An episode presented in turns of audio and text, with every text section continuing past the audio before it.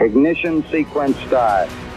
Six, five, four, three, two, one, zero. All engine running. Liftoff. We have a liftoff. 32 minutes.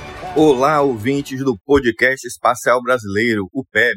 Meu nome é Rui Botelho, sou professor pesquisador, editor do blog do canal do Brasil in Space no YouTube e ex-servidor de carreira da Agência Espacial Brasileira. Estou aqui com vocês no nosso 18º episódio do PEB.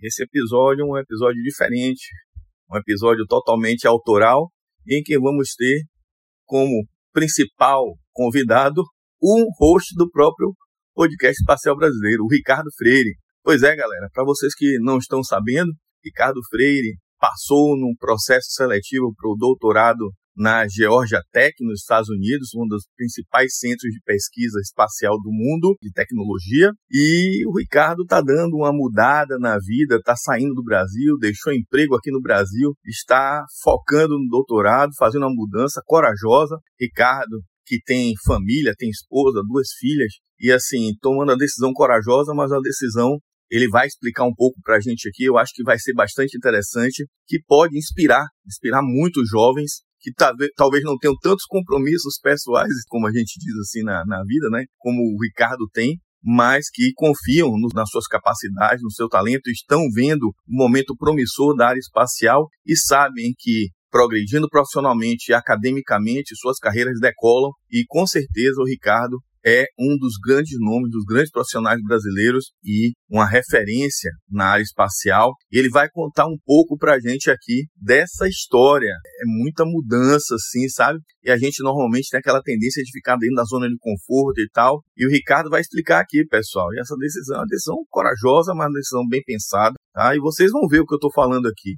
Então, inspirado pelo meu parceiro, a pessoa que me convidou para fazer o podcast espacial brasileiro, o nosso host aqui principal, Ricardo Freire, a gente vai fazer esse episódio com ele. Conhecer um pouco da história do Ricardo Freire, para quem não conhece ainda, apesar dele já ter canal no YouTube, né, um pequeno passo, tá aqui com a gente no PEB já há um bom tempo, tá sempre nos grupos de discussão da área espacial e a galera que é mais próxima conhece, mas pode ser que o grande público não conheça a história do Ricardo Freire. E ele vai contar aqui pra gente a sua história de vida, a sua história de formação acadêmica, de estudos, para poder chegar onde chegou, e também vai contar esse processo agora de ir para uma instituição fazer um doutorado fora do Brasil, com essas grandes mudanças que eu estou contando aqui para vocês. Então, antes de mais nada, parabenizo o Ricardo, sempre é um cara que, para mim, é uma referência, além de um, uma, um conhecido da área espacial que se tornou um amigo. Eu considero o Ricardo um, um grande exemplo a ser seguido por jovens, por pessoas que estão bu buscando diferencial, pessoas que estão querendo fazer a diferença na área espacial. E o Ricardo, com certeza, tem feito bonito aí na sua carreira, na área acadêmica também, muita dedicação, muita competência, e a gente vai ter esse episódio sem rasgação de seda, galera. Estou falando aqui porque é verdade. Se não fosse, eu não falaria. Então o Ricardo está aqui e vai contar um pouquinho para a gente, um pouco desses bastidores para ele tomar essa decisão e um pouco da sua história de vida. Ricardo, você não precisa ser bem-vindo, você é parte do podcast. Dê um alô para a galera aí e vamos conversar sobre o encaminhamento da sua carreira acadêmica e profissional e da sua vida acadêmica e profissional até então. Olá, tripulantes do podcast espacial brasileiro, PEB. Começando o episódio de hoje um pouco diferente, né, do normal. Geralmente eu que faço a abertura e tudo. Mas como, como esse episódio vai ser um episódio, digamos assim, mais interno, podemos dizer, né? E a gente decidiu começar diferente aí com o Rui abrindo. Porque a ideia vai ser fazer, né, meio que eu vou ser o convidado, né? Apesar de ser o host também, enfim mas foi uma ideia que o Rui, que o Rui propôs aí, eu achei legal. Até porque muita gente vem, vem me perguntar, né? Não, caramba, como é que isso aconteceu? O que é que foi? Por que, que tá indo embora? Né? E para quem tá perdido aí, chegando agora aqui no podcast, ou enfim, não, não tá acompanhando muito de perto aí a minha. Não acompanha muito de perto a minha trajetória aí. Realmente é, eu tô passando aí por um momento de mudança bem significativa, tanto pessoal quanto profissional tendo em vista que eu era, era, né, agora já não sou mais um oficial de carreira do Exército, né, iria até o posto ali de coronel, ou podendo ir até general, etc. E uma carreira, né, funcionário público, né, com estabilidade, com aposentadoria, etc. E aí eu decidi abrir mão de tudo isso aí para continuar fazendo aquilo que eu amo fazer, que é trabalhar com espaço, né? E aí pedi demissão do exército, da, da minha carreira de oficial, e vou seguir agora aí na vida civil, no agora começando aí um doutorado em engenharia aeroespacial. Enfim, a gente vou dar mais detalhes sobre como é que tudo isso aconteceu, né? E Rui, pensei em começar falando de forma resumida, né, claro. Não vou ficar aqui entrando nos meandros aqui de tudo que aconteceu, mas falar que como que eu cheguei até esse ponto, né? A partir do momento ali do, da minha formação, né? O que, que você acha? Pode ser que, que o episódio tá contigo dessa vez, cara. É isso aí, Ricardo. É, eu acho que como a gente está aqui na cozinha do, do, do, podcast espacial brasileiro, né? Eu acho que a gente organiza como a gente quiser, né? Quando a gente tem um convidado, a gente tem que seguir mais ou menos ali um, um roteiro. Mas o que eu acho interessante, Ricardo, é, é antes da gente falar um pouco da, da trajetória sua, da, da carreira, é você explicar um pouco mais, né? Então, assim, pessoal, vou adiantar aqui. Tem coisas que o Ricardo pode ser que ele não queira falar, pode ser que não seja o momento de conversar, mas aqui a gente vai ter um papo reto. E a questão é o seguinte: o Ricardo, como você já, ele já contou aqui, ele tinha uma carreira, né, dentro das Forças Armadas, um cara que fez Instituto Militar de Engenharia, um cara que se preparou, depois ele vai contar um pouco dessa preparação, e, como o Ricardo colocou, ele tinha acabado de retornar, né, tem um pouco tempo que ele retornou de um mestrado que ele fez na Itália, no, na área espacial, na Universidade Sapienza, como já falei aqui antes. Saiu de lá laureado da universidade, temos matérias no Brasil Space, inclusive, falando sobre isso. E o Ricardo é, voltou desse mestrado e rapidamente se integrou muito, muito melhor, né? Porque ele estava lá dedicado ao mestrado, ele se integrou muito mais à comunidade espacial brasileira de um modo geral, não só à comunidade militar. É mesmo que o Ricardo tinha o, o canal, né? Um pequeno passo, quer dizer, tem, né? O canal está um pouco parado por causa das atividades aí, da, dessas questões aí de ordem profissional do Ricardo, mas ele estava à frente do canal ali, publicando constantemente, etc e tal e aqui também do PEB comigo, né? Então, era bom você explicar, Ricardo, como era a sua relação com o COP, né? A sua vinculação com o Exército e por que você estava lá no COP. E nesse meio termo aí, eu acho que também você podia já explicar para a gente como foi que surgiu o doutorado. Acho que logo em seguida você podia falar como foi que surgiu a oportunidade do doutorado e sua tentativa de tentar manter sua carreira e fazer seu doutorado e não perder uma oportunidade dessa, que é fazer um doutorado num dos grandes institutos, numa grande universidade na área espacial, que é a Georgia Tech. Então, acho que você podia falar desse momento agora aí, como tudo chegou a esse ponto de você ter que pedir demissão da, da carreira para poder dar continuidade o seu desejo de continuar evoluindo e aumentando seu conhecimento, né? E na área espacial, acho que a gente poderia seguir por aí. O que é que você acha? Beleza, Rui. Não, tá tranquilo. Eu acho que é uma boa até mesmo o pessoal já entender. É a pergunta que não quer calar, né? Afinal de contas, por que eu tô indo embora. É, quando eu pedi demissão, quando, na verdade, quando eu terminei a última manobra, eu postei lá no Twitter, né? Que a última manobra, estava indo embora e tal. Quando fiz a última manobra no satélite SGDC, o pessoal veio, o Marcelo Rios comentou, e aí muita gente veio falar: Marcelo Rios é um grande amigo, criador do canal Hoje no Mundo Militar, faço alguns projetos com ele também. Comentou lá, e aí veio gente falando: ah, o cara tá, abandonou o Brasil, tá indo embora. E assim, é, vocês vão entender no final que eu fiz, na verdade, é que era a minha única opção, na verdade. Acabou sendo essa. Vocês vão entender o porquê, né? Assim, ó, lógico, minha única opção para eu continuar fazendo aquilo que eu queria fazer. Mas, enfim. E assim, longe de mim falar, denegrir de alguma forma a imagem de alguma instituição aqui no Brasil, né? apesar de não ser mais, não sou mais um oficial do Exército Ativo, já estou devidamente desligado e publicado em Diário Oficial da União, tudo. Sou muito grato a tudo que o Exército fez e né, não vou cuspir no prato que eu comi, né? Foram quase sete anos aí que o Exército me proporcionou chegar onde eu cheguei. Força Aérea, Forças Armadas como um todo. Né? Mas minha ideia é realmente trazer os fatos para o pessoal entender né, melhor que, que foi, o que, que me levou a, chegar onde eu estou aqui agora. Beleza, Ricardo. É, vamos, vamos seguir por essa linha mesmo. Acho que você está certíssimo aí. É bom também você estar tá falando aqui com a gente, comigo, né, e com os ouvintes do PEB, para poder deixar clara qual é a situação, né, o que levou você a pedir demissão uma condição de estabilidade né, para toda uma vida, inclusive militares, ao se reformarem, militar não aposenta a reforma, é, vai com praticamente o salário quase que integral para a reserva. Então tem diversas condições assim que são é, bastante favoráveis para a carreira, uma carreira realmente que tem bastante desafios e e renúncias, né, principalmente familiar, mas é, tem essa condição aí da aposentadoria, por exemplo. Mas eu acho que a gente pode estruturar assim, né, Ricardo? A gente fala um pouquinho desse momento que aconteceu e os fatos que levaram ao seu pedido de demissão, né, de sair do exército, e depois a gente fala um pouco da sua história e sua, sua vida de estudante, como foi, e depois a gente vai lá é, e analisa e faz a parte final aqui do programa falando sobre seus projetos, o que você vai fazer lá na Georgia Tech e o que você está fazendo. Agora que você não é mais servidor público, né, com dedicação exclusiva, o que é que você está fazendo aí na sua vida profissional, além da questão, seus planos na vida profissional e além da, dos planos acadêmicos da sua vida aí agora, que é o objetivo número um agora seu, né? Beleza, então vamos lá, né? O que, que acontece? Depois que eu fiz o mestrado, né? Então eu fiz meu mestrado lá na Itália, o mestrado foi todo puxado pelo exército. Pagou tudo, passagem, salário, enfim voltei para o Centro de Operações Espaciais. Né? O primeiro detalhe já é que depois desse de um ano lá no exterior, eu tenho que ficar pelo menos três anos trabalhando na área para pagar, digamos assim, para a União, né, que foi gasto comigo. Ó. E eu fiquei mais de três anos. Então, seja a primeira coisa, né? Não, não, não sair, digamos assim, prejudicando, pelo menos não financeiramente, a nação. Né? Então, tô sair quitado sem dever nada para ninguém. Mas tudo bem, voltei, e aí fiquei trabalhando e tal na, na, na Força Aérea. Só que aí tem um grande. Eu sempre vivi, digamos assim, na sombra de um grande problema. Porque quando eu me formei no IME, eu me formei em 2014, eu fui imediatamente para a Força Aérea. E aí, quando um militar de uma força vai trabalhar em outra força, né, ele fica cedido para essa outra força. Então, no meu caso, eu fui cedido para a Força Aérea.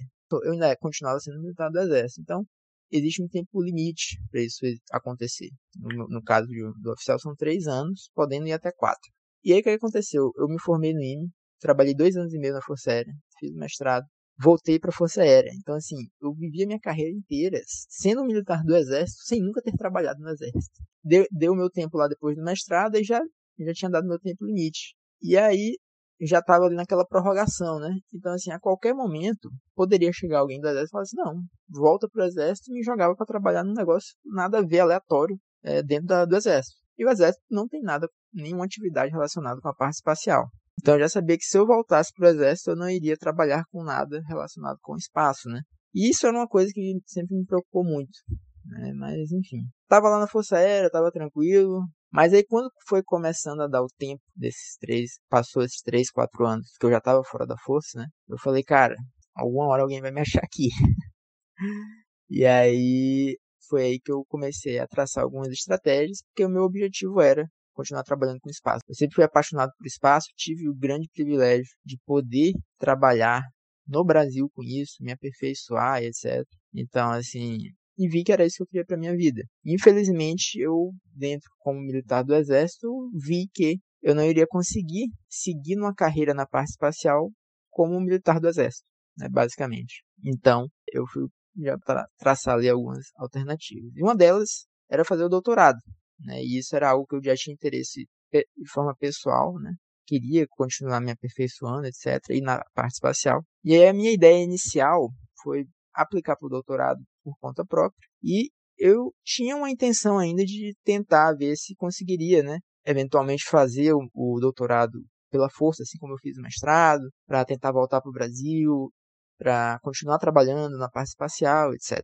Né? Então, tinha essa primeira ideia. Porém, eu já sabia que eu já tinha em mente que, eventualmente, se não fosse possível, eu já estava em mente realmente ir embora. Tudo ia depender de como o Exército e a Força Aérea iriam receber essa minha proposta, digamos assim, né? E aí, muito bem, então eu apliquei para o doutorado, né, lá, e para as universidades dos Estados Unidos, né, que eu esteve me preparando, etc. E veio o resultado, né? Inclusive teve um, um, uma coisa interessante nesse meio tempo. O que, que aconteceu? Um coronel do exército me achou na Força Aérea, né? Isso ali em outubro, setembro, outubro de 2020. E aí o cara ficou assim, fora de si, diria eu. porque ele descobriu que eu nunca tinha servido no exército. Eu ia ser promovido a capitão no final daquele ano, sem ter servido no exército, né? Que é um negócio assim, loucura dentro da força.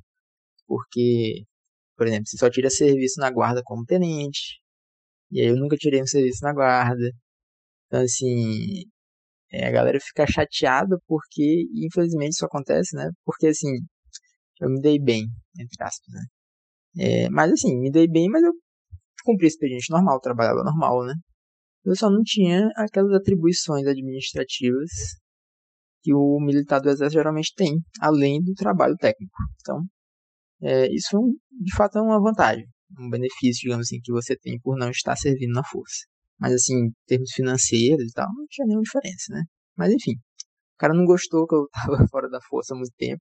E aí ele já veio e falou, não, vamos te trazer de volta esse ano ainda, no mais tardar o início do próximo e tal. E eu falei, ele perguntou, ah, onde é que a gente poderia te alocar?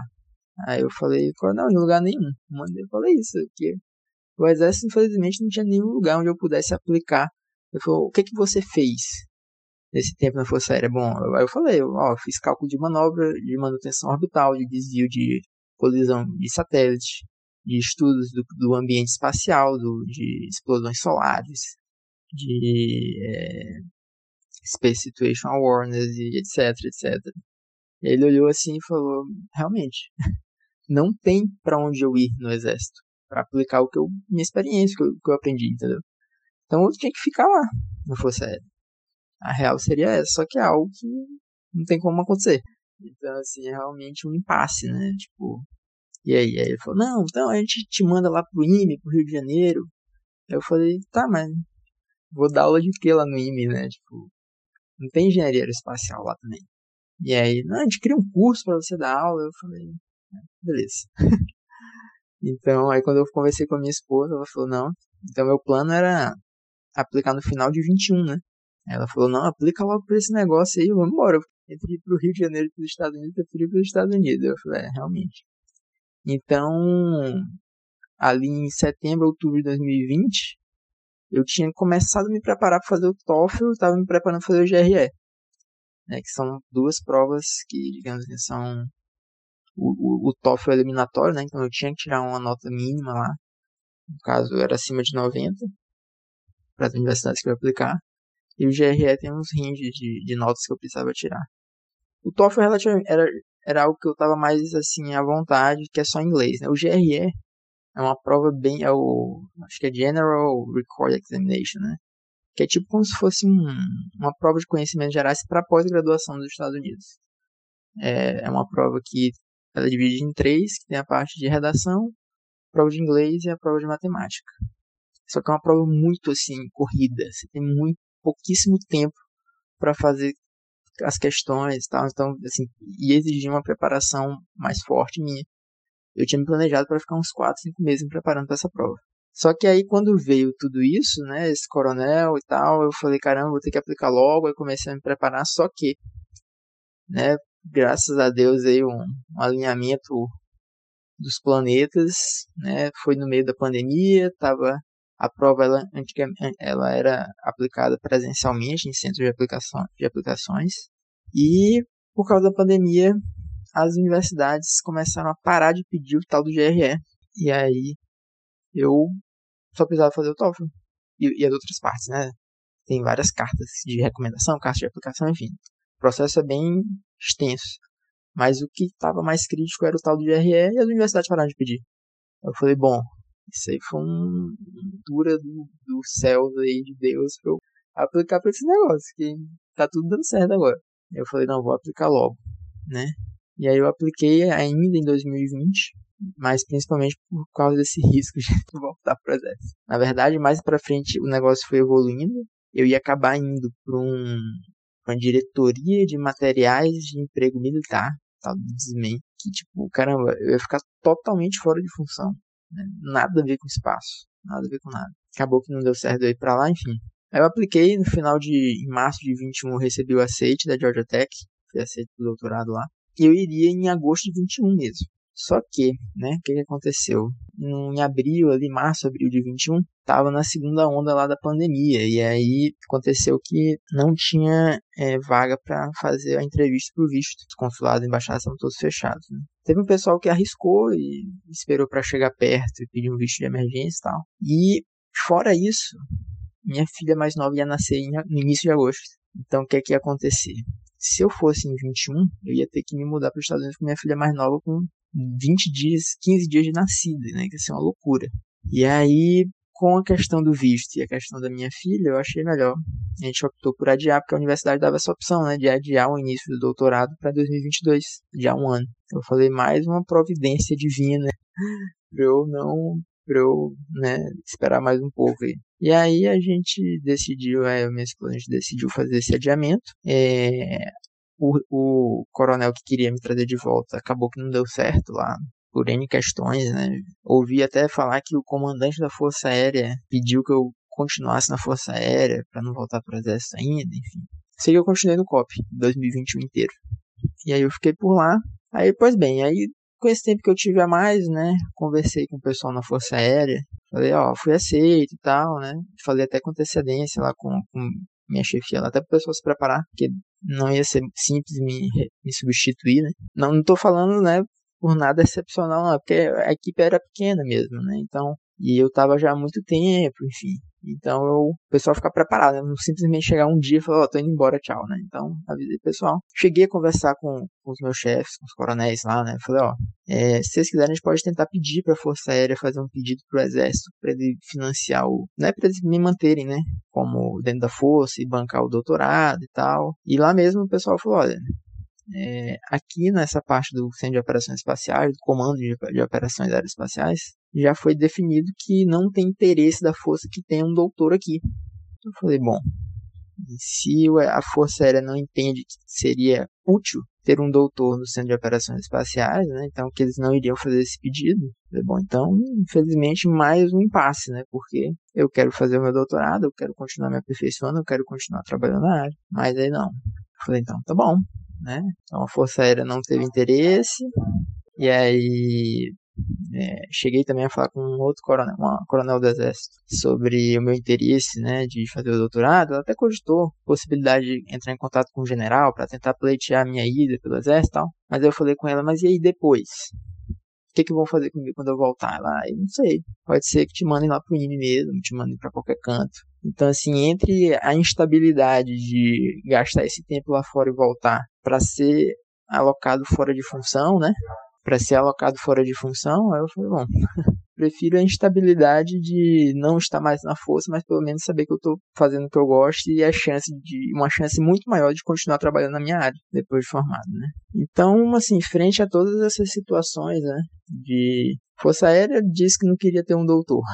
O exército, né, a chance, na verdade, de eu não atuar na minha área era cada vez maior. Eu falei, bom, sendo assim, né, a única saída vai ser pedir a demissão mesmo, né, e é, graças a Deus consegui a bolsa pela universidade integral, pagando os custos da universidade e o meu salário, né, a universidade tem um custo, né, mais de 20 mil dólares por ano lá, a bolsa cobre tudo e tal. Então eu falei, bom, é, sendo assim, né, melhor mesmo seguir pela seguir por essa alternativa aí, né, da demissão.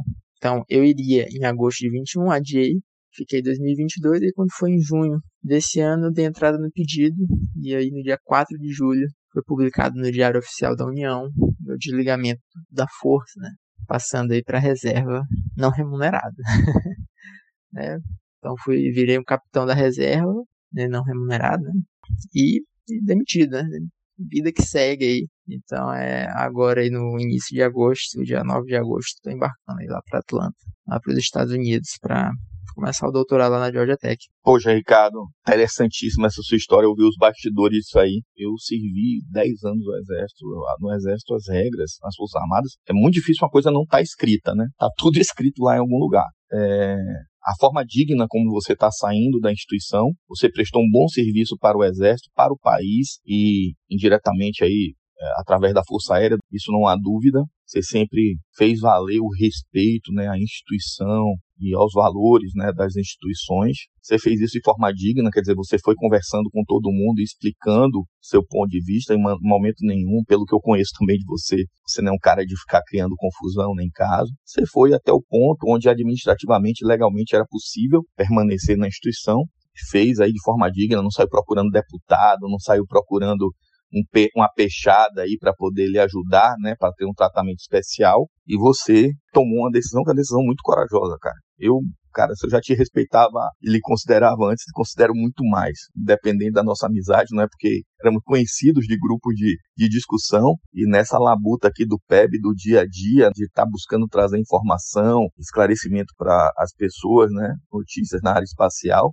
no trabalho, no esforço, no compromisso de estar tá fazendo programa, essa coisa da amizade e do respeito foi aumentando e hoje eu digo que eu tenho uma grande amizade, um grande, já tinha uma grande admiração, mas tenho uma grande amizade, um respeito muito grande por você. E assim, muito bom ouvir de você como as coisas aconteceram da sua boca e ver que você saiu de boa, né? saiu sem confusão, sem briga. É, a gente fica chateado no momento que eu fiquei sabendo que você iria sair, não vou mentir que eu, poxa, o Brasil está perdendo um talento, as Forças Armadas está perdendo um cara aí, né, diferenciado e tal. Mas eu acho que o Brasil não está perdendo, não, porque eu não sei exatamente os seus planos, mas eu tenho certeza que você vai representar ainda muito bem o Brasil lá na Georgia Tech, em onde você for. Espero que a gente possa contar com seu talento, se você puder voltar para o Brasil. Não queremos que você fique estagnado, que a gente sabe que aqui no Brasil as coisas às vezes demoram um pouco mais de acontecer, e aqui no Programa Espacial Brasileiro é, a gente bem sabe o quanto as coisas acontecem de uma forma muito mais lenta do que lá fora, mas, cara, eu fico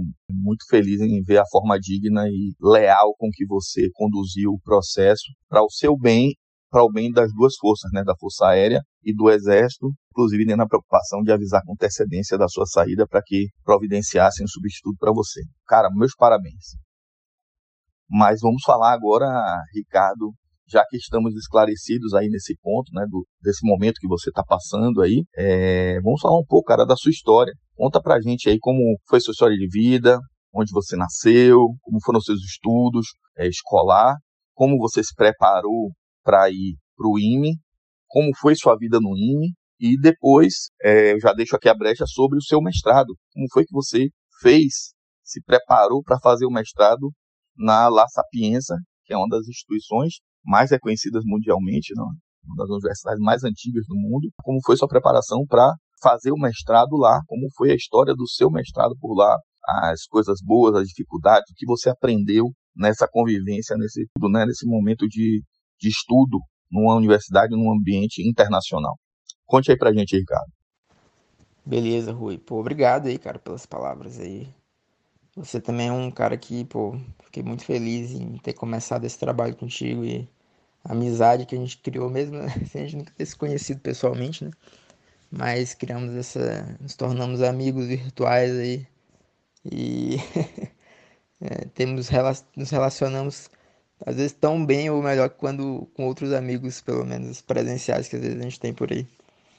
Mas é isso aí, cara. Obrigado. E vamos falar então um pouco, né? Minha história é, quando eu tava, eu nasci no Natal no Rio Grande do Norte, eu vivi a minha infância e parte da adolescência no Maranhão, em São Luís, né? É, e aí eu lá eu sempre fui assim, meus amigos sempre falavam que eu nasci para ser engenheiro, assim. É, eu sempre tive muito perfil de engenharia mesmo. Mas lá no São Luís eu tava meio desmotivado em fazer engenharia lá, né? Porque, enfim, as condições na época na, a universidade não era tão boa, assim, a parte de infraestrutura. E, e não via. Criança, né? Não via tipo, muitas oportunidades, era a época dos concursos públicos, não sei o que e tal. E aí eu tava ali meio desnorteado e apareceu um colega, um amigo meu, um amigo na verdade, um grande amigo de, de infância, que me ele ia para Fortaleza preparar pro ITA e pro IME e me chamou para ir com ele. Falou, ah, vamos comigo para lá e tal. E aí eu olhei assim, falei com meus pais, eles falaram, ah, tu quer ir? Eu falei, eu quero, então vai. e aí fui lá para Fortaleza, Farias Brito, fazer o preparatório Itaim lá. E aí fiz o terceiro ano do ensino médio lá. E fiquei mais dois anos de cursinho, né, para conseguir entrar. Né? Então a prova do IME e do ITA não são provas fáceis de entrar não, dá, dá um trabalho bom. Mas graças a Deus consegui entrar no IME, fui para lá. É, fui para engenharia de telecomunicações, né? E que assim, na época a escolha, a escolha da engenharia a gente faz do segundo para o terceiro, terceiro ano do IME, tanto no IME quanto no ITA. Né? E entre as engenharias que tinham lá, né, é, a engenharia telecomunicações foi uma que, que me atraiu bastante, que eu já gostava de eletrônica e tinha algumas coisas de programação também e tal. Mas também pelo leque de oportunidades que ela abria, né? Eu acabei optando por, pela, por telecom. Nesse meio tempo, né, no quarto ano da graduação, fui para o Canadá, morei seis meses lá no, na época de Ciências Sem Fronteiras, né? Período muito bom que eu tive aí de... Lá no Canadá eu fiz só estágio, né, na parte de robótica. Não tinha nada a ver com espaço. É, sempre gostei muito de espaço, né? Inclusive na época que eu estava prestando vestibular, o curso de aeroespacial estava nascendo no ITA. Ou ia, tipo, ou ia abrir a primeira turma, coisa assim. E, e aí eu, eu tinha, já tinha despertado um interesse para mim, só que acabou que eu não passei. E um negócio também, eu vi essa parte espacial, digamos assim, para trabalhar com isso no Brasil como algo tão distante. Falta de conhecimento mesmo, né? Na época, na época a gente não tinha. Foi de 2009, né? 2010 gente não tinha esse acesso tão, é, digamos assim, fácil ao YouTube, Instagram, etc. Né? Eu mesmo fui ter um smartphone quando eu estava no meu quarto ano da faculdade. Então, é realmente complicado. E aí eu, eu sempre gostei do espaço, sempre acompanhava coisas né, da NASA, acompanhava o ônibus espacial, tudo. Mas achava um negócio muito de outro mundo, né? E, e gostava muito. E aí fiz o IME, etc. E quando foi no último ano do IME surgiu, é, eu me formei como militar, né? E aí quando a gente se forma, as turmas é, abrem vagas para os alunos, né? Então são seis, minha, minha turma tinha seis alunos de telecom se formando na graduação militares do curso de formação e graduação. E aí abrem seis vagas, exatamente para atender essa demanda de alunos que estão se formando, né? E aí dentro da, da classificação lá, os alunos vão escolhendo. Né? O primeiro lugar da turma escolhe uma das seis, o segundo escolhe as cinco que sobraram, até que o último pega a última vaga. Né? E aí surgiram aí, saíram as vagas. Eu tinha até pensado em ir para um, uma, outra, uma outra área de trabalho. Mas aí é, apareceu a vaga do tal do NUCOP, né? Núcleo do Centro de Operações Espaciais. Eu lembro que na época só apareceu a sigla, né? No COP, FAB, entre parênteses, quando a gente apareceu lá as opções. A gente, eles mostram as opções assim, um, umas duas semanas, três semanas antes da gente escolher, né? Já para rolar uma negociação na turma, né? Às vezes, porque você forma, vai trabalhar naquele lugar, abrem vagas no Brasil inteiro. Então, às vezes abre uma vaga para Manaus, uma vaga para Porto Alegre, Brasília e tal. E aí é, tem muitas coisas em jogo, né? Tem gente que às vezes já está casando e quer ir voltar para a cidade que cresceu e às vezes abriu vaga lá, enfim. É bem conturbado esse período aí de escolha de, de vaga, né, de localidade. E aí é, eu, eu ia ser o primeiro a escolher, né? E aí eu olhei assim, tinha escolhido uma outra, tinha pensado em ir para um outro lugar. E nem iria pro, pro copo, porque eu, não, nem, eu nem sabia que tinha alguma coisa a ver com espaço, na verdade. E aí só vi que era FAB e enfim. E aí um colega meu que queria e essa unidade seria em Brasília, né? E aí um colega meu que queria pegar a minha vaga que eu tinha escolhido, ele veio falar comigo e falou: oh, rapaz, esse negócio de Nucop que apareceu aí é, é um negócio de espaço. Tu não curte esses negócios de espaço e tal? Eu falei, eu olhei assim, oxe, espaço. como assim? Que aqui tem alguma coisa de espaço com exército e tal. E aí eu fui atrás para ver o que que era. Descobri que era o tal do núcleo do Centro de Operações Espaciais, queria se tornar o Centro de Operações Espaciais. E aí liguei pro comandante na época, conversei com ele. Eu cheguei a vir aqui em Brasília, conversei pessoalmente com o cara. O, o coronel, que era o chefe na época, fez uma apresentação, né? Vendeu um peixão para mim. Que a gente vai operar uma frota de satélites e tal. Eu fiquei, caraca, maluco, isso aqui vai ser o né, o futuro do país e tal. E aí falei, vai ser para cá mesmo que eu venho. Eu, na mesma hora, mudei minha, minha decisão e resolvi é, ir pro, pro, então no COP, né? Ir para Força Aérea. Então, é, nem, nem tinha visto nada pelo fato de ir para Força Aérea e etc. Foi mais por causa de trabalhar com espaço mesmo. E aí foi assim que eu fui pro COP, né? Então formei em 2014, fui direto pro COP e comecei a trabalhar lá. E aí, como eu comentei na época, né, não tinham, é, não tinha essa, não tinha satélite para operar, na verdade, né? Então a gente fez basicamente cursos e treinamentos. Ricardo, interessantíssima essa sua história, cara. Pelo seguinte, você vê como é a vida, né, cara? É... Primeiro, você nasceu e morou nas duas cidades, né, considerando é, Alcântara ali na re região metropolitana ou na proximidade de São Luís, você morou nos dois lugares, nasceu, morou nos dois locais onde o Brasil tem centro de lançamento. Veja que loucura! E você só veio despertar para o espaço é, essa questão da possibilidade de atuar na área espacial no final da sua formação no IME, cara. Veja que loucura a vida é, bicho. Interessante.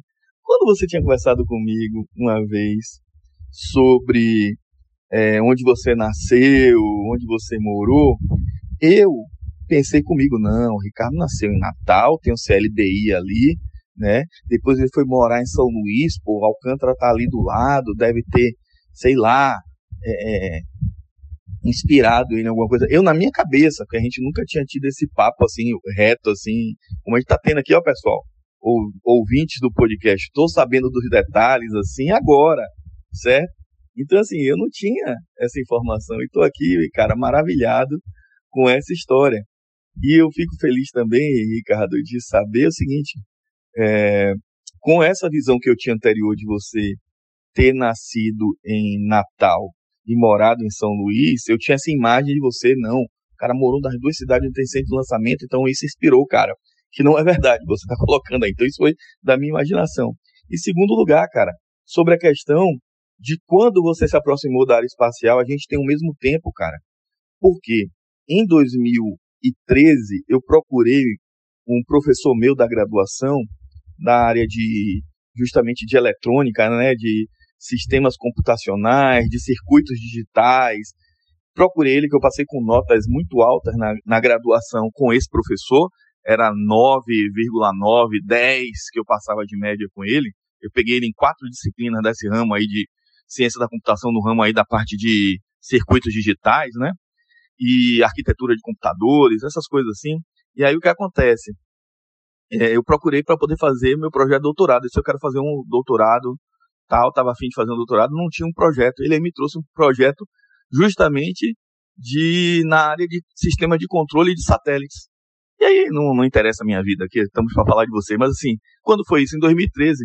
E em 2014, quando eu submeti, eu passei um ano estudando sobre satélites, sobre é, sistemas de controle, né, tudo que eu não tinha esse background. Em 2014 eu submeti meu projeto do doutorado na UFBA, e em 2014 eu fiz o concurso para a Agência Espacial Brasileira. E eu só fiz o concurso por quê? Porque estudei para me preparei para fazer o doutorado, né? Preparar o projeto para o doutorado. Então veja que loucura, cara. Então, quantas coisas a gente tem em comum, né, Ricardo? Eu vejo assim essa essa amizade que surgiu, mas vejo também e não estou procurando padrões aqui, né, não é nada disso, mas estou vendo aqui também. Muito interessante, cara. Mas muito bom saber desse detalhe. Vá contando mais aí, Ricardo. E aí foi um período bem interessante, porque me ajudou muito, né? Principalmente porque eu não tinha background espacial. A única coisa de espaço que eu vi no curso, assim, em tudo, foi um link de comunicação via satélite no último ano. Uma, um dos temas de uma das disciplinas que, que eu estudei, né? E aí, 2015 e 2016 e 17, né, eu fiz vários treinamentos, fiz um treinamento bem, bem interessante no ITA, né, fiquei quatro meses no ITA, e uma parte do curso também foi no INPE, foi um curso criado para capacitar os militares que estavam chegando no Centro de Operações Espaciais, exatamente porque muitos é, tinham cara do ITA de aeroespacial só, O resto era tudo engenheiro de telecom, é, eletrônica, computação, que foi para o Centro de Operações Espaciais para atender as demandas que iriam vir, né? E aí tinha que preparar esse pessoal. E aí foi criado esse curso em parceria Força Aérea, Agência Espacial Brasileira, DCTA, né? E é, criaram todo essa, esse curso só para atender a gente mesmo. Mas foi bem legal, eu, foi, foi, me ajudou muito, aprendi muita coisa. Foi, foi interessante que eu pude ter uma, uma experiênciazinha de ITA, né? Estudar no ITA, né? Então, consegui estudar no IME no ITA. E aí, fiz um curso na França também, porque na época o satélite, o SGDC, estava na fase final de fabricação.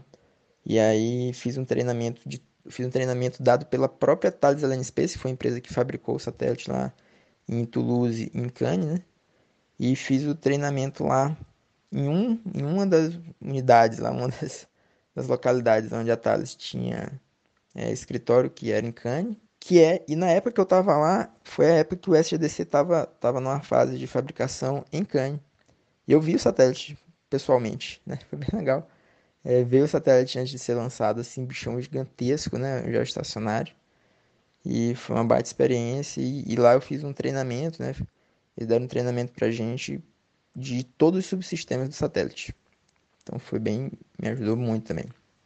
E aí, voltei pro Brasil depois desse período aí na França, período curto, né? E aí a gente começou a receber os treinamentos de operação do, do satélite do SDC aqui no Brasil, né? E foram vários meses de treinamento também.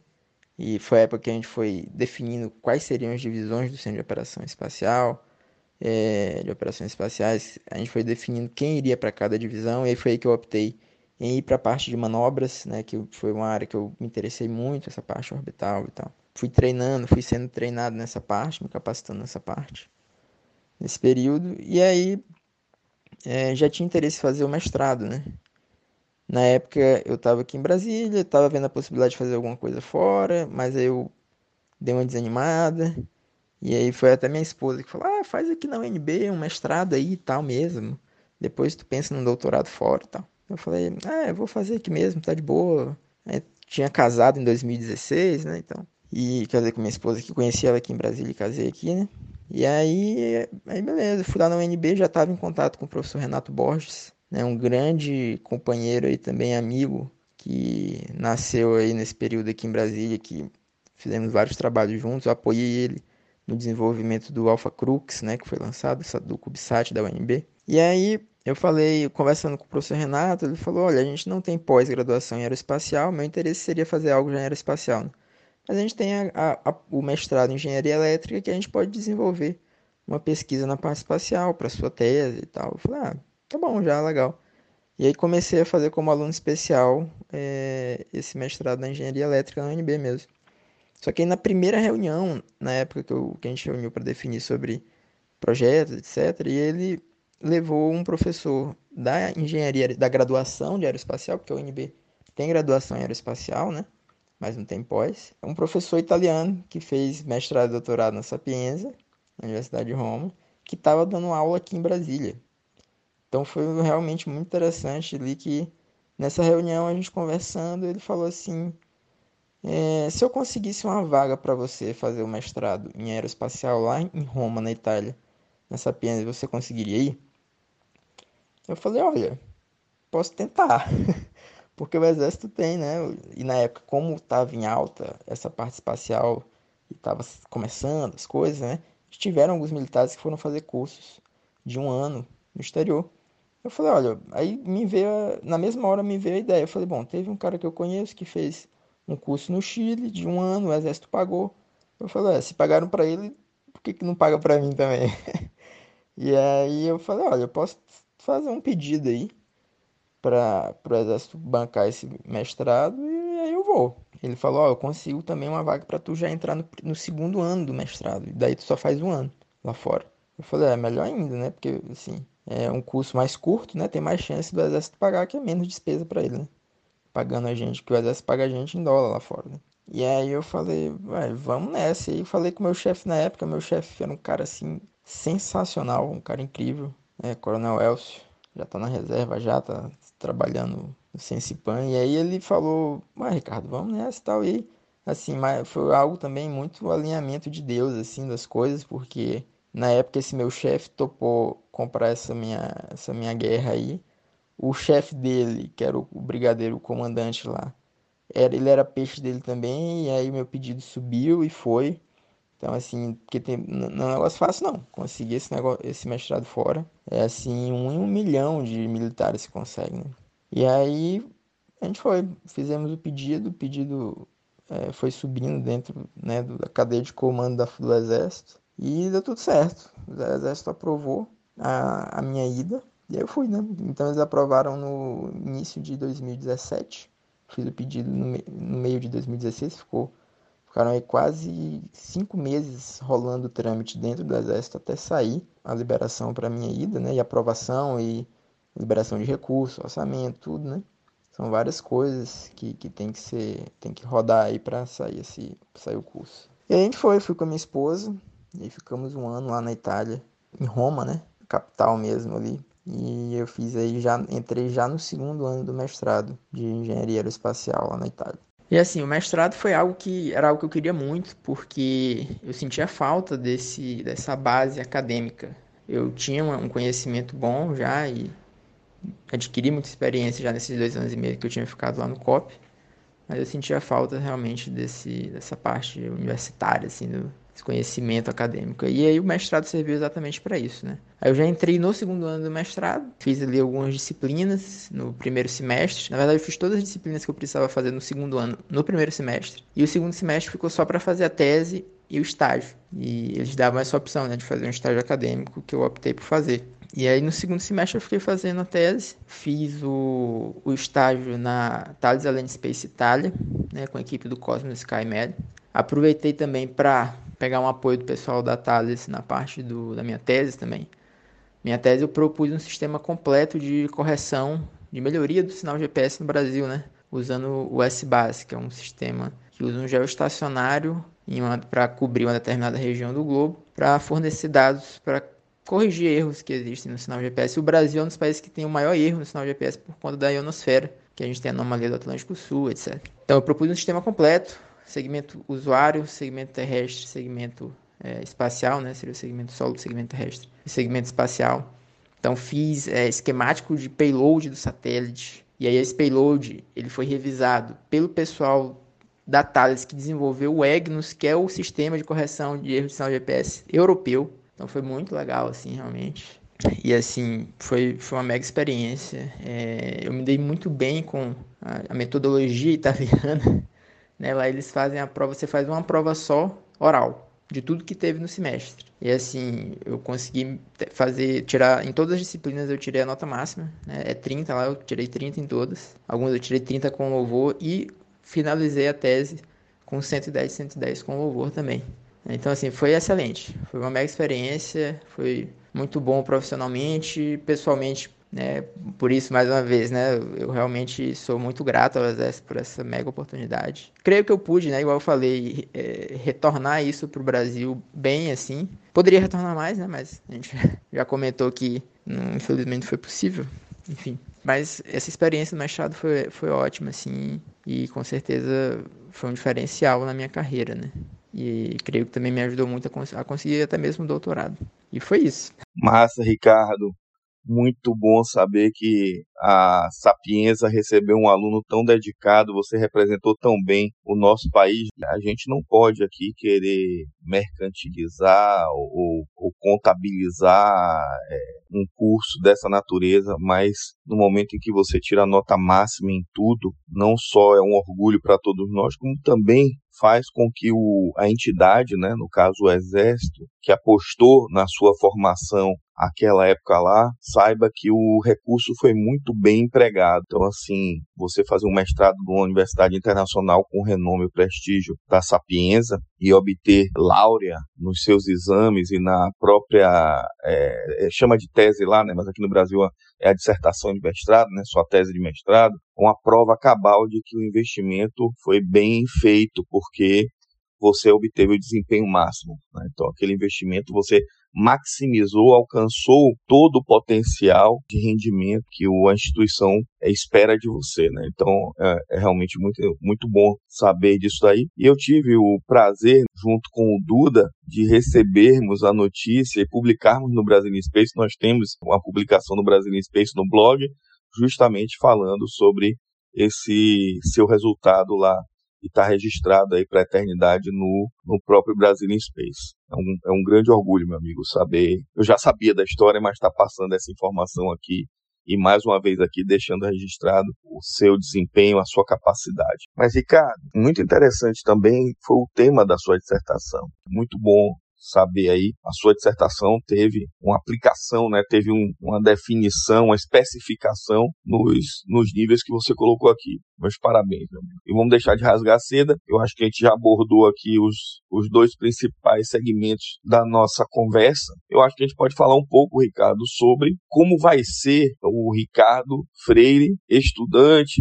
de doutorado na Georgia Tech. Acho que você poderia falar um pouquinho para a gente quem vai ser seu orientador, se você já tem seu orientador lá, se você já tem um tema definido, né? Você deve ter preparado algum projeto, acredito eu, ou um pré-projeto, em que grupo, que área você vai estar atuando, você vai dar seguimento na, justamente na área já que você tem uma experiência com o GNSS, você vai dar continuidade nessa linha de pesquisa. Conta um pouco para a gente como vai ser sua pesquisa lá, o que é que você vai fazer, onde você vai atuar lá, os laboratórios, ah, os grupos de pesquisa. Vá contando aí, Ricardo, e se você já tiver uma, uma prévia aí do que você vai fazer, desenvolver de projeto de pesquisa, conta para gente. Beleza, Rui, vamos lá. Então, lá na Georgia Tech, né, eu vou fazer parte do Aerospace Systems Design Lab, que é o ASDL, né? que é um dos laboratórios da Georgia Tech. Né? Tem vários laboratórios de pesquisa lá.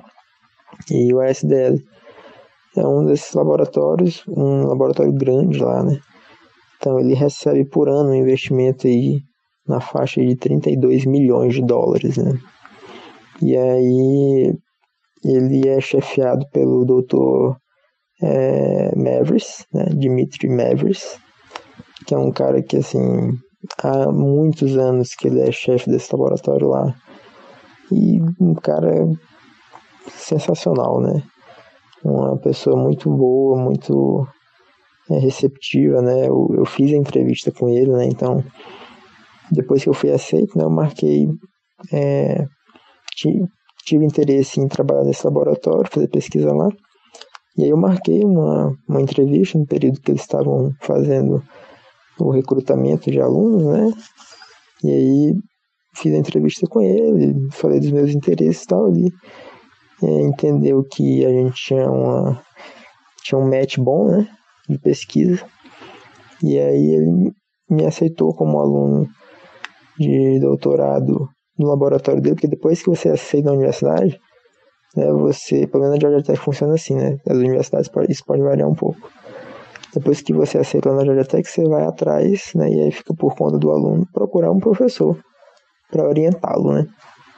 É, você pode chegar sem professor também, só que um, um problema é que a bolsa é associada ao professor, né? Bolsa de pesquisa.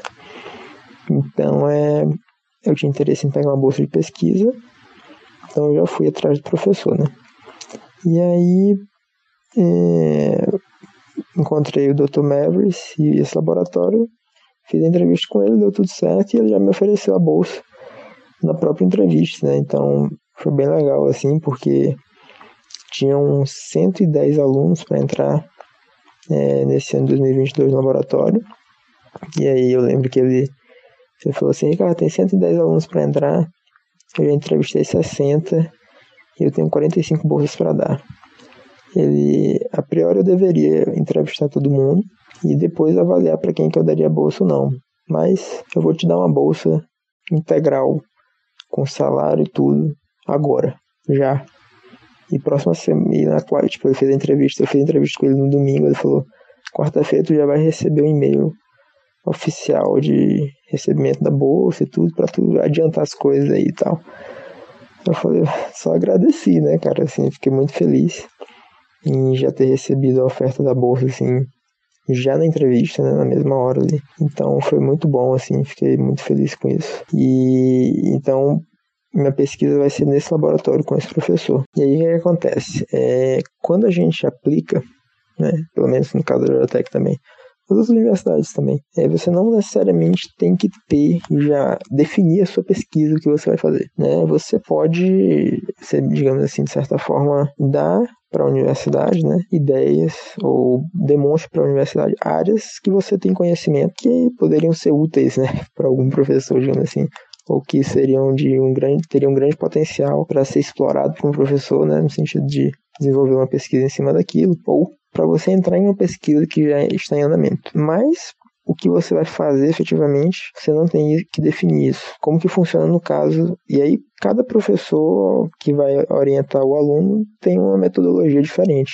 e tem a sua forma né, de, de orientar os alunos. No caso do Dr. Mavis, né, no, no ASDL, como é que funciona? Né? Eles recebem os alunos né, e dão a bolsa. Primeira coisa que eu acho sensacional, como é que funciona lá, como que roda a engrenagem do laboratório. Então ele pega aí os alunos e todo ano ele chama os sponsors do laboratório, né? Então, são empresas, agências do governo, a NASA, Space Force, NRO, é, Boeing, Lockheed Martin e por aí vai. Ele tem mais de 30 sponsors lá no laboratório. Chama a galera, fala assim: me conta aí um problema que tá rolando. Aí cada um fala uma coisa. A Boeing chega lá e fala: a gente tá com um problema no controle de atitude da Starliner que não estão conseguindo resolver. A NASA vem, tipo assim, um representante de cada centro, às vezes um representante de cada grupo de pesquisa de cada centro. E falando na pesquisa tal, a gente tá assim desse jeito tal, precisamos de, de um, desenvolver uma pesquisa em tal área. E ele traz todos esses, esses problemas, digamos assim, né? E aí, o laboratório,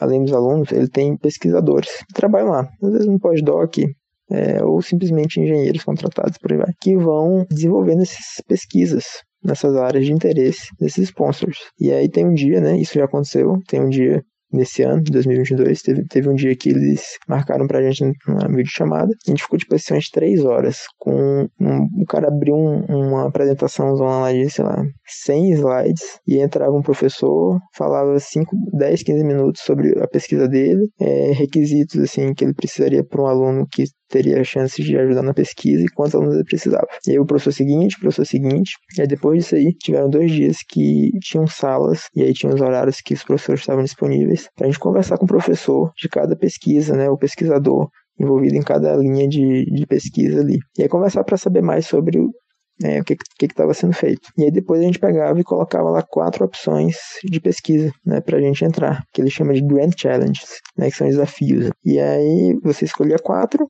botava em ordem de prioridade de seu interesse, e aí depois ele eles pegavam, né, por exemplo, um, uma linha de pesquisa lá que tinham duas vagas de doutorado para alunos de doutorado. Se tivessem só dois alunos interessados naquelas vagas, eles ganhavam ela automaticamente, eles já entravam nela automaticamente. Se tivesse mais, aí o pesquisador escolhia quais alunos ele ia receber. E aí essa entrevista que acontecia é, servia tanto para o orientador, para o pesquisador conhecer os alunos e ver alunos que ele teria interesse, quanto para o aluno conhecer mais sobre a pesquisa. E aí é, você colocava em ordem de prioridade e eles iam alocando os alunos nessas pesquisas. Então é isso é algo que eu achei assim sensacional lá, cara, que você vê a tripla hélice rodando assim perfeito, né? Indústria, universidade, né, e governo também é, atuando junto ali, né? Porque muito muitos órgãos governamentais, né, estavam estão envolvidos nessas pesquisas. Então, assim, surreal, surreal, um negócio realmente funcionando muito bem, né? Você vê o empresas e o governo investindo em pesquisa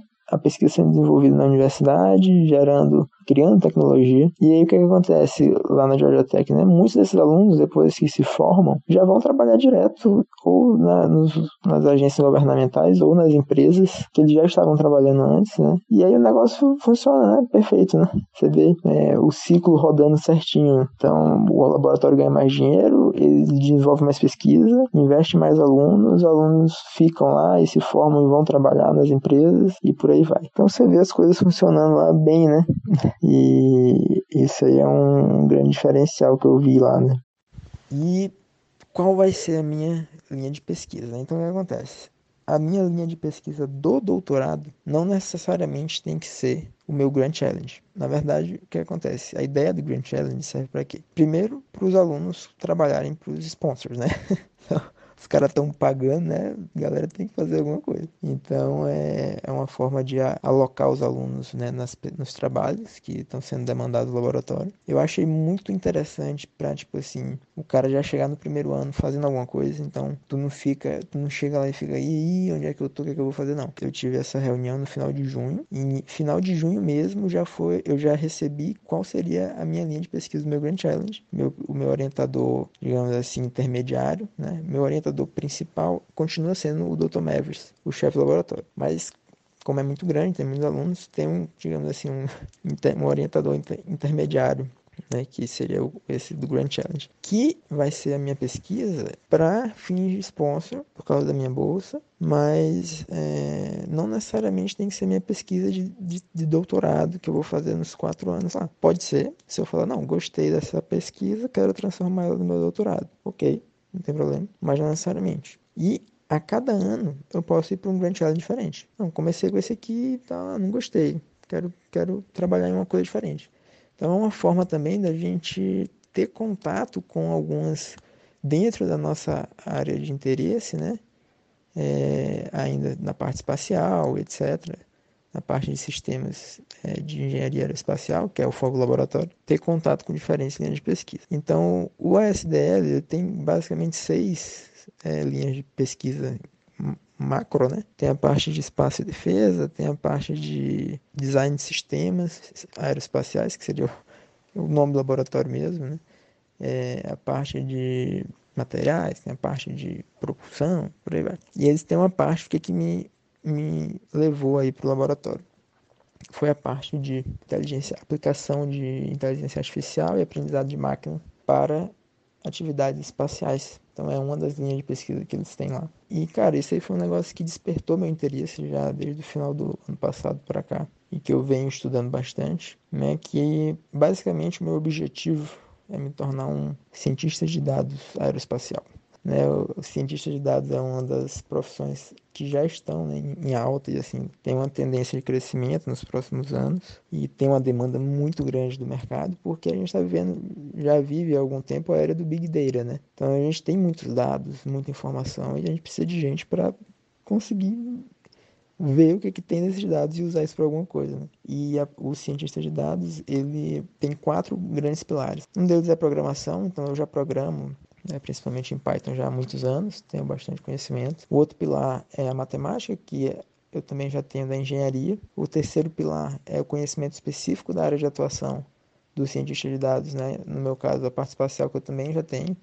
E o quarto é a capacidade de storytelling, que é a capacidade de fazer o que a gente está fazendo aqui, que a gente faz aqui no PEV, que é né, falar sobre os assuntos né, de uma forma mais acessível, de uma forma compreensível, né, que eu também consigo fazer, já tenho tenho alguma experiência nisso há algum tempo. Então eu descobri que eu tenho esses quatro pilares né, bem fortes e tendo em vista a demanda disso no mercado, eu vi que era uma área que seria boa para eu investir no meu futuro profissional. E eu vi o doutorado como uma ótima oportunidade para isso. E a Georgia Tech tem no ASDL né, essa linha de pesquisa, exatamente para, digamos assim, formar um cientista de dados na parte espacial. E aí foi a área que eu decidi ir. E dentro dos Grand Challenges, né, é, tinham dois Grand Challenges para escolher que me chamaram muita atenção. Um deles era para fazer uma, trabalhando numa pesquisa com a NASA. Então eu poderia já nesse primeiro ano começar uma, uma, atividade de pesquisa com a NASA em um centro da NASA e enfim trabalhar diretamente com o pessoal da NASA. E aí eu vou te falar que bateu forte, coçou muito o dedo em colocar é, esse projeto como minha primeira opção, mas eu não coloquei, né? Por incrível que pareça, né? Eu brinco que eu dispensei um, um projeto da NASA já logo de cara, né? Porque minha primeira opção, que foi a opção que eu fui escolhido, foi entrar em um projeto de pesquisa da FAA, que é a Federal Aviation Administration lá dos Estados Unidos, que eu acabei optando por ele porque né, ele, a linha de pesquisa dele é fortíssima para a ciência de dados aplicado para a área aeroespacial, né, que é basicamente análise de, de dados de falhas em operações aeroespaciais. Né? Então, eles têm um sistema lá que tem um banco de dados que roda no AWS, que é um né, sistema de cloud da Amazon. E aí, cara, assim, é ciência de dados full com mineração de dados, análise de dados, plot, né, gráficos das informações e, e, gera, inteligência artificial também em cima daqueles dados para analisar resultados futuros e tal. Então, assim, de todos os projetos que tinham lá, que eles foram apresentados, esse foi o que era disparado, assim, que eu mais iria ganhar experiência nessa parte de ciência de dados, né?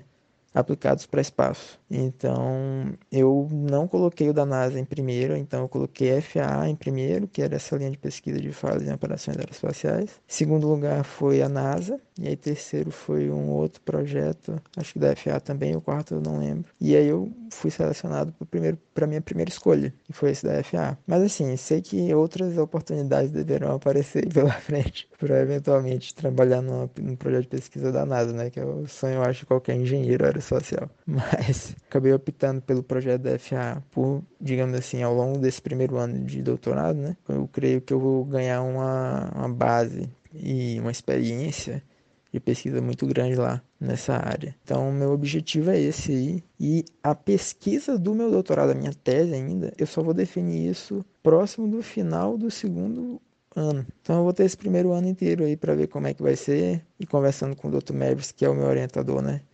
Ele, além de orientador, ele fala bastante que ele também é um mentor, vai ajudar a gente não só no doutorado, mas para nossa carreira profissional dali para frente, né? Ele ele bate muito nessa tecla que ele tem essa função também e quer fazer isso com a gente. Então é isso aí, cara. Esse vai ser, isso é a minha expectativa de futuro aí, lá na Tech. Ricardo, show de bola, meu amigo. Muito interessante aí. O, o que você relatou é, já dá uma visão muito boa. A gente, como você falou, o seu projeto de doutorado você ainda não definiu, mas já dá para ver muito bem o que você colocou essa integração da indústria, do governo e da academia. Dá para ver que é um doutorado que não é só um doutorado acadêmico e academicista, né?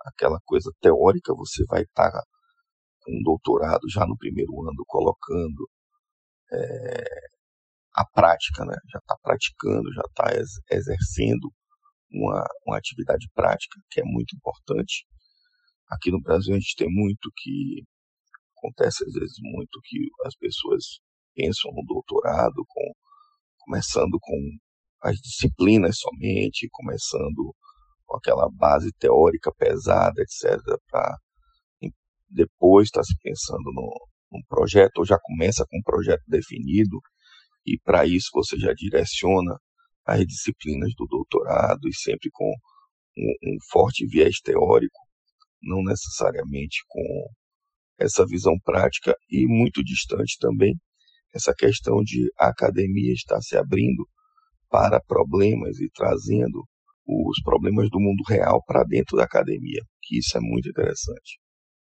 Então, realidade de mercado, realidade do mundo comercial, industrial, governamental, as dores desses mundos sendo trazido para dentro do ambiente acadêmico para pegar mentes é, frescas, é, mentes interessadas, mentes diferenciadas para orientar, para estarem é, pensando em soluções solucionando né, os problemas e agregando valor a essas empresas e a seus projetos, seus produtos, é, o seu negócio. Muito interessante, cara. Parabéns aí, cara. É muito bom ter esse seu relato, porque a gente acaba fazendo um comparativo com a nossa realidade.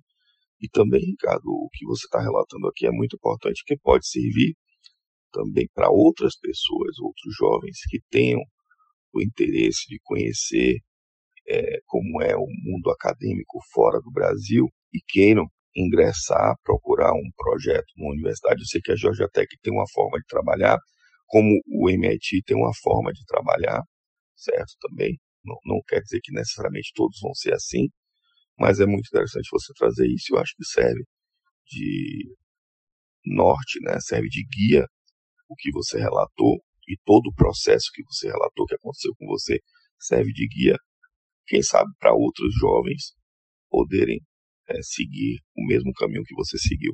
Parabéns, meu amigo, muito interessante. Eu acho, Ricardo, que com esses relatos aqui, é, fique à vontade aí se você quiser falar mais alguma coisa, trazer alguma informação extra aí pra gente.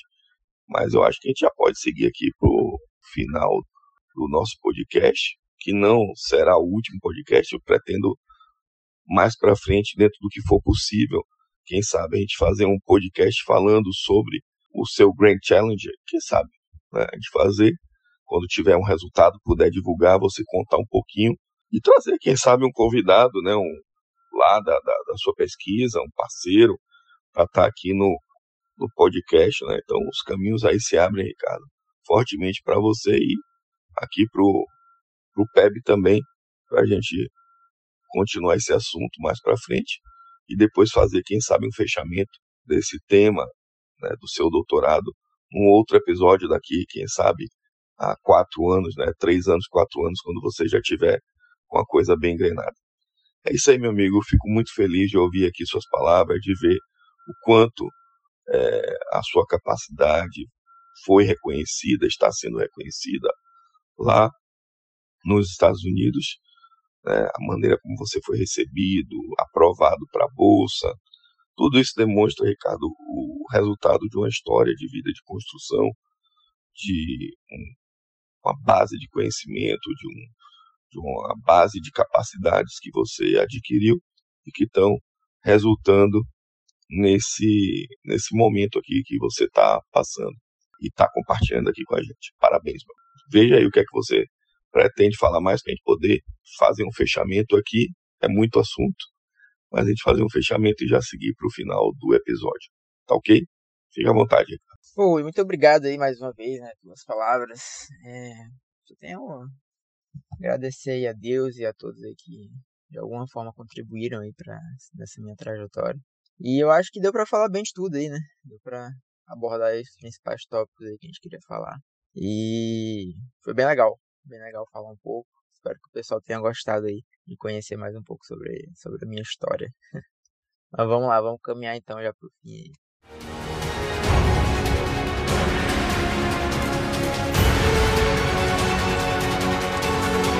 Downrange 1 mile, altitude 3, 4 miles now.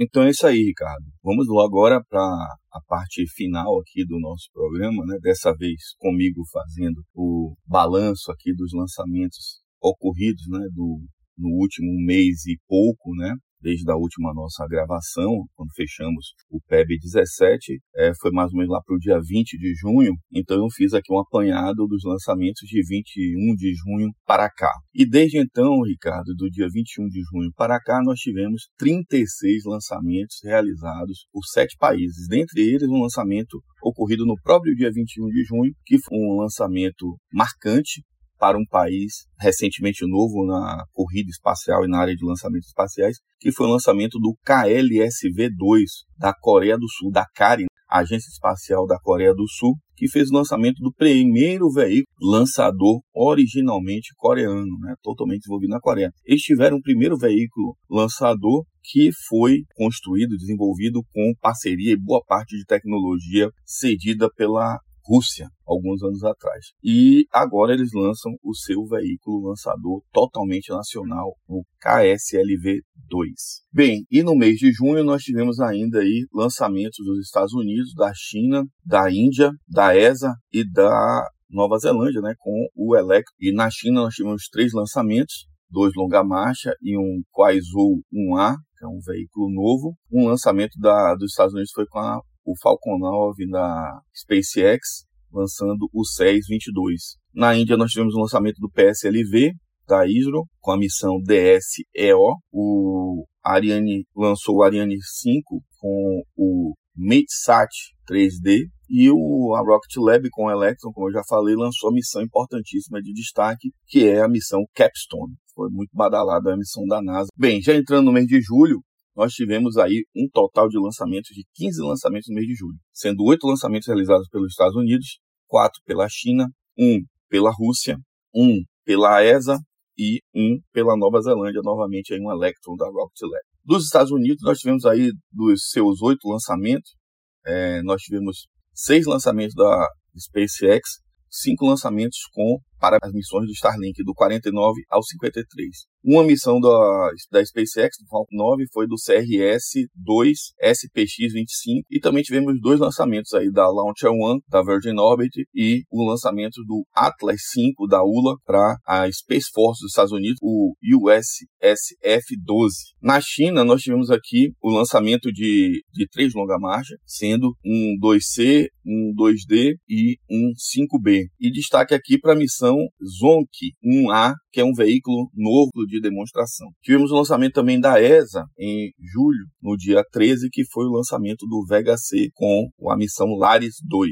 Bem, e chegando em agosto, nós tivemos um total de 13 lançamentos, sendo 5 lançamentos dos Estados Unidos, 4 da China, 2 da Rússia, 1 da Índia e 1 da Nova Zelândia com o Electron da Rocket Lab. Destaco aqui o lançamento da Índia, que foi uma tentativa né, do veículo novo indiano, o SSLV, que é um veículo lançador de, de pequeno porte e que, apesar de ter feito a decolagem, os primeiros estágios teriam ocorrido normalmente, mas a inserção em órbita do satélite EOS-02 falhou e aí houve a falha da missão como um todo. Nos lançamentos aqui dos Estados Unidos, nós tivemos, dos cinco lançamentos, nós tivemos cinco missões da SpaceX, sendo dois com Starlink 5455, um lançamento da SpaceX lançando a sonda lunar Danuri da Coreia, a gente acabou de falar aqui que em junho fez um lançamento do seu veículo próprio, né? Nós tivemos aqui uma missão de turismo espacial, que foi a New Shepard